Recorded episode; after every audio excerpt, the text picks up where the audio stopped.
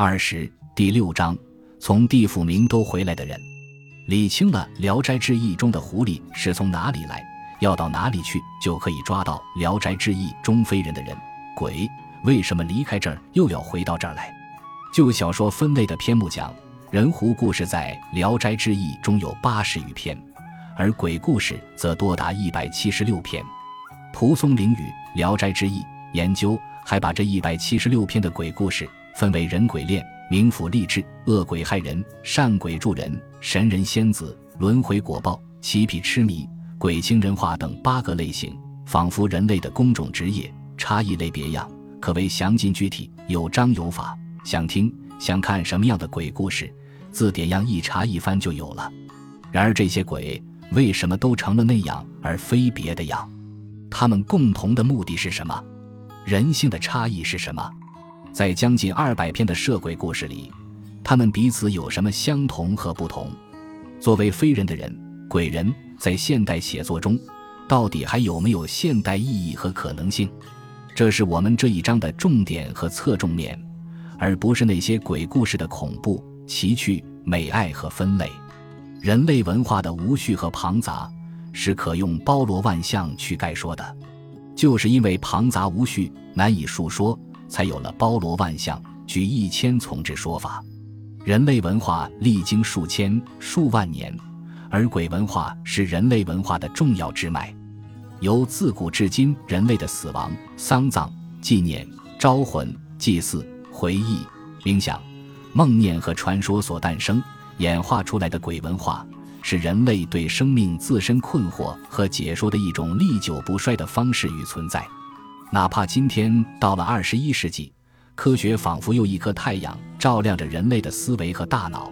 但鬼文化也一样如夜月星空样，陪伴着我们的另一个时空和存在。星月在，鬼文化就永远在；星月在，鬼故事也就永远在。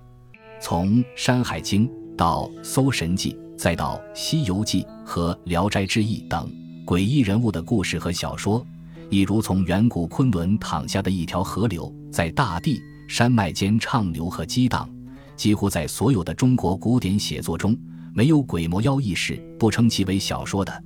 甚或讲，没有诡异在，也就没有故事在。鬼，终于到蒲松龄笔下蔚为大观了，千姿百态了，一如人世般应有尽有了。一部《聊斋志异》的鬼故事，蓬林丛生，蒿野四放，宛若一处遍地乔木吉林和楼屋草院相辅相成的村庄、林地和田野。有人的地方就有草木和田野，有田野的地方就有庄稼和荒冢，有荒冢的地方就有从地府受尽炼狱之苦，获得了赏励回到人世来的鬼非人的人。他们和我们在同一天空下。同一时空中共同的生活和存在，演绎着人类共有的悲欢、苦闷、善恶和生死，从而产生了千幻百变的蒲松龄式的鬼故事和鬼小说，为我们留下了一片一串的经典合音之花。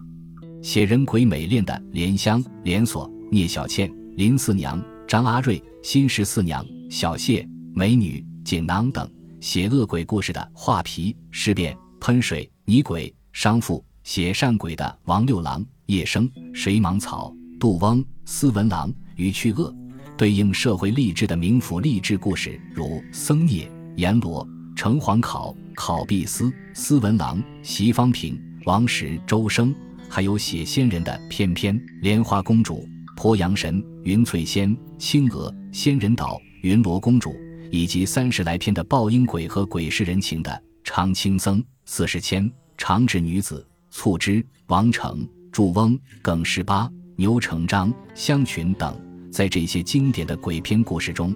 除了对应人事制度的冥府励志篇，其余故事与摄狐故事一样，都是这些非人的鬼一心一意要回到人间来，或已经回到了人间来。而与摄狐故事最为不同的是，狐狸原本为非人，是为了生活在人间才向人间靠近的。要变化为人而拥有人之生命的，而鬼人这不一样的非人的人，他们原本是人而成了鬼，要回到人间，就是要重新回到他们的家，从而回家这一巨大的意象。如同《奥德赛》一样，成了人类最大的精神象征，出现在了这些中国小说中。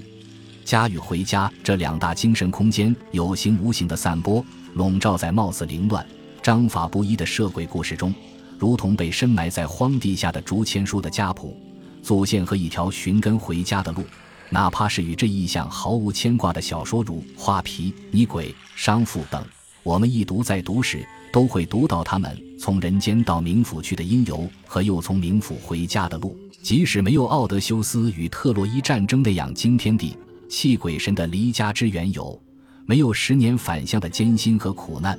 但却有着另外的离家回家的路线和诗意。